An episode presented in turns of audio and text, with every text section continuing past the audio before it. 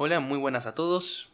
Espero que estén muy bien, espero que estén pasando un lindo día y gracias por estar del otro lado. Disculpen que no pude, eh, digamos, hacer capítulos eh, durante un tiempo, pero bueno, fue porque estaba con finales y ahora estoy más relajado, así que podemos empezar de vuelta y esta vez va a venir con una reflexión, digamos, me gusta preparar mal los guiones, pero en esta vez vamos a hablar de una reflexión sobre por qué la Argentina siempre cae una y otra vez en las mismas crisis.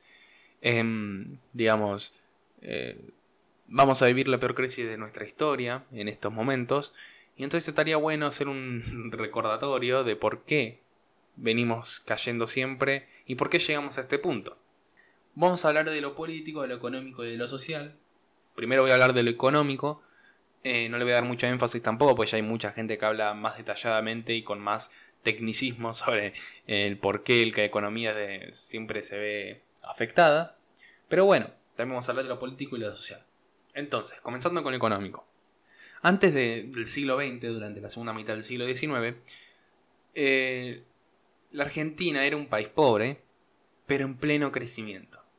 ¿Y por qué estaba en pleno crecimiento? Un país pobre, bueno, porque tuvimos presidentes ejemplares que fueron claves para ese crecimiento. Estoy hablando de Bartolomé Mitre, estoy hablando de Nicolás Avellaneda, estoy hablando de Pellegrini, estoy hablando de Roca, Estoy hablando de toda esa gente, de Domingo Faustino Sarmiento, obviamente.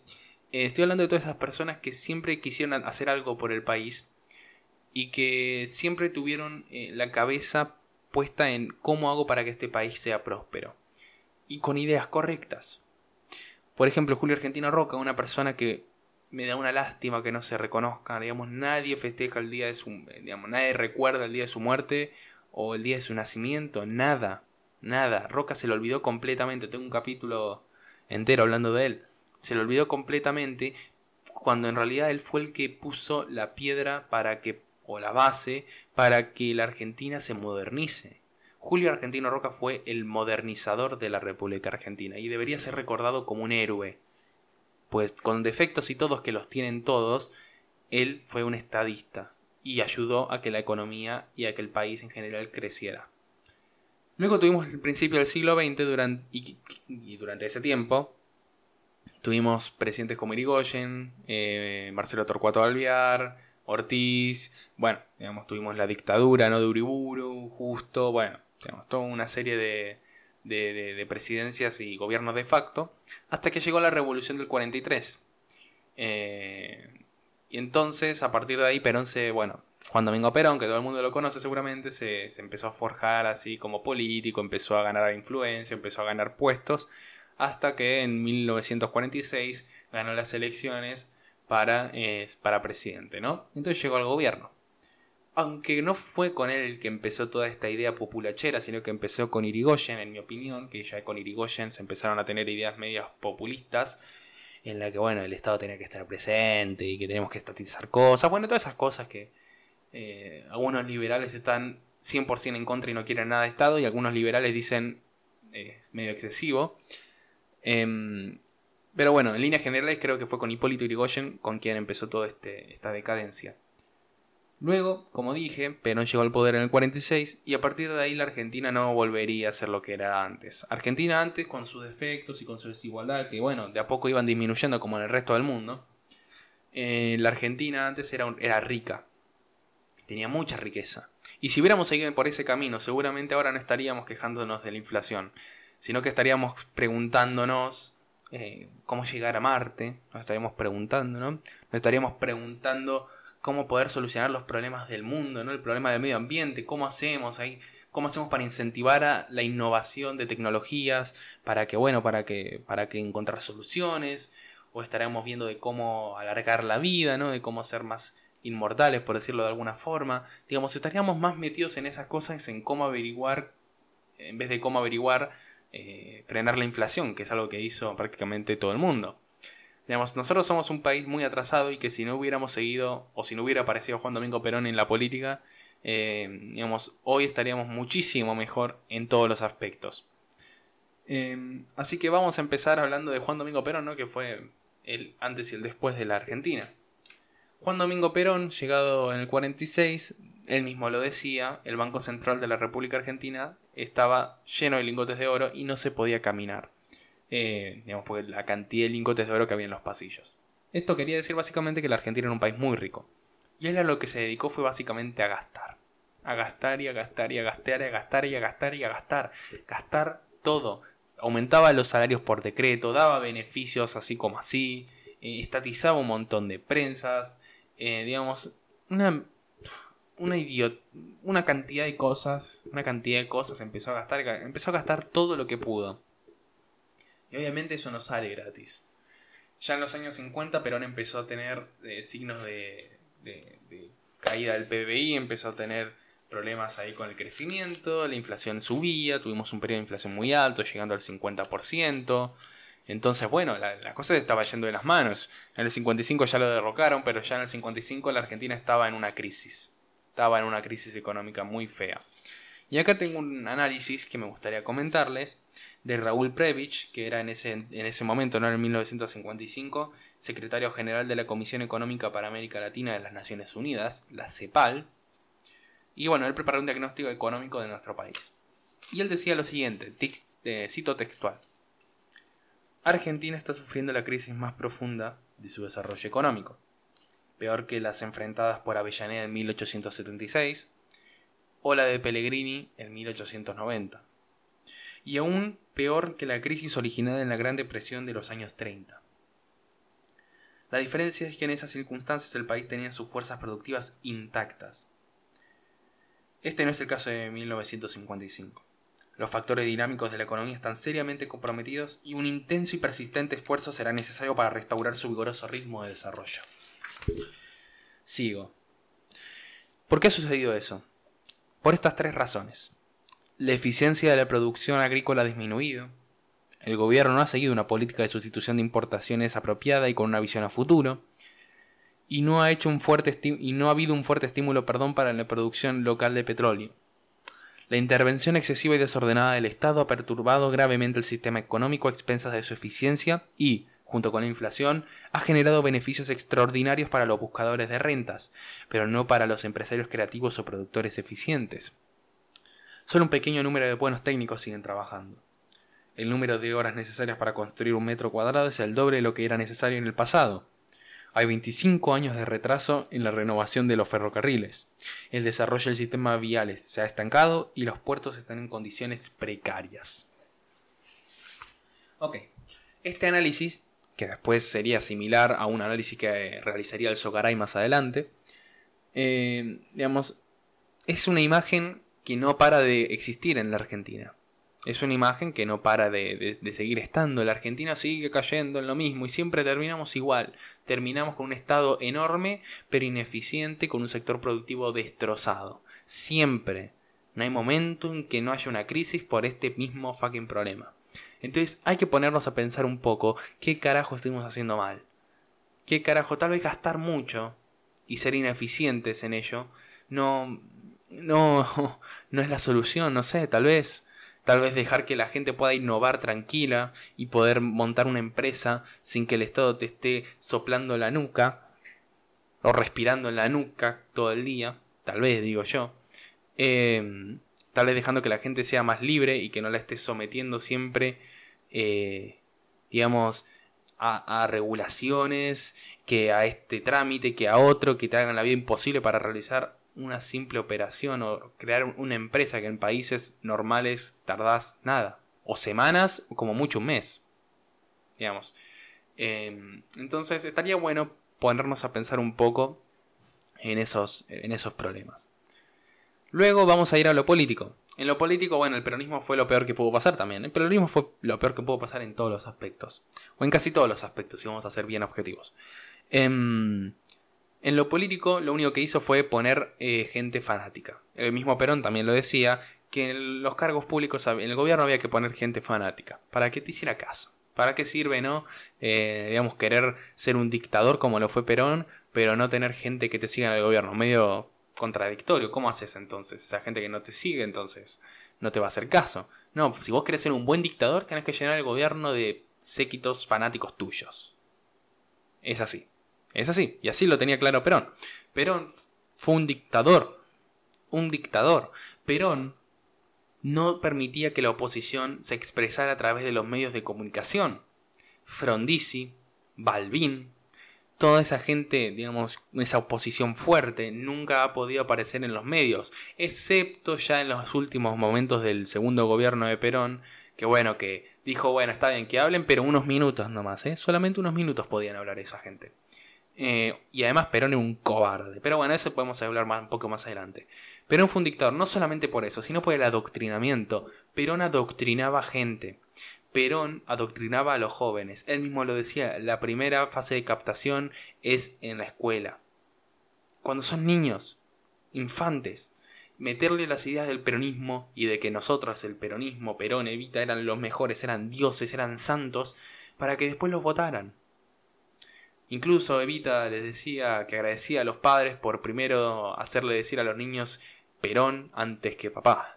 O sea, cosas bien, digamos, repugnantes que incluso hay gente que las milita. O sea, que yo ya después de eso creo que la gente es capaz de militar lo peor. Por lo menos la militancia del peronismo más radical. Em, no solamente eso, no solamente fue adoctrinador, no solamente eh, fue, digamos, eh, censurador, porque no permitía que nadie se expresara, ni siquiera los diarios, o sea, ni los opositores. No, los opositores no podían expresarse, ni tampoco podía haber diarios opositores. Todos eran oficialistas. Eh, también las radios y la televisión, bueno, todo era eso. Em, y no solamente te adoctrinaban a los chinquios, sino que además te metían todos los días eh, propaganda oficial, propaganda oficial diciendo que Perón era el puto amo, que Perón era lo mejor que le pasó a la Argentina. Bueno, una lo que te puedes esperar, ¿no? De un adoctrinador. Em, pero bueno, no solamente esas dos cosas, el adoctrinamiento y la censura, sino que Perón perseguía. Muchos diputados de la Unión Cívica Radical, que eran la oposición fuerte, tuvieron intentos de asesinato. Digamos, hubo intentos de asesinato a, políticos y esas, esos políticos obviamente se exiliaban. Se exiliaban al Uruguay o a otro país que pudieran ir a vivir más tranquilos. Y no hacía falta solamente que, que, te intentaran matar, digamos. Eh, la gente se iba porque era una dictadura. No te podías expresar. Eh, te metían a Perón hasta en el inodoro. Eh, digamos, no podías ir al baño tranquilo sin tener algo de Perón. Siempre había algo. Em, entonces, no sé, la gente se iba. La gente, algo muy similar a lo que está pasando ahora. Algo muy similar a lo que está pasando ahora. La gente se va masivamente, como pasó también en otros momentos de la historia argentina. La gente se está yendo masivamente y no es porque sí, es por algo.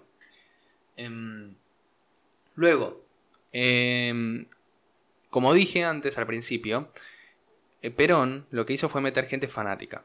Y cuando mete gente fanática, no siempre van a ser inteligentes, intelectuales, gente idónea para ese puesto. Muchas veces van a ser personas ignorantes, van a ser personas que están tan cegadas por el fanatismo que no van a. que no es necesario que, que, sepan algo. Con el simple, simple hecho de ser fanáticos, a vos te sirve, como dictador a vos te sirve.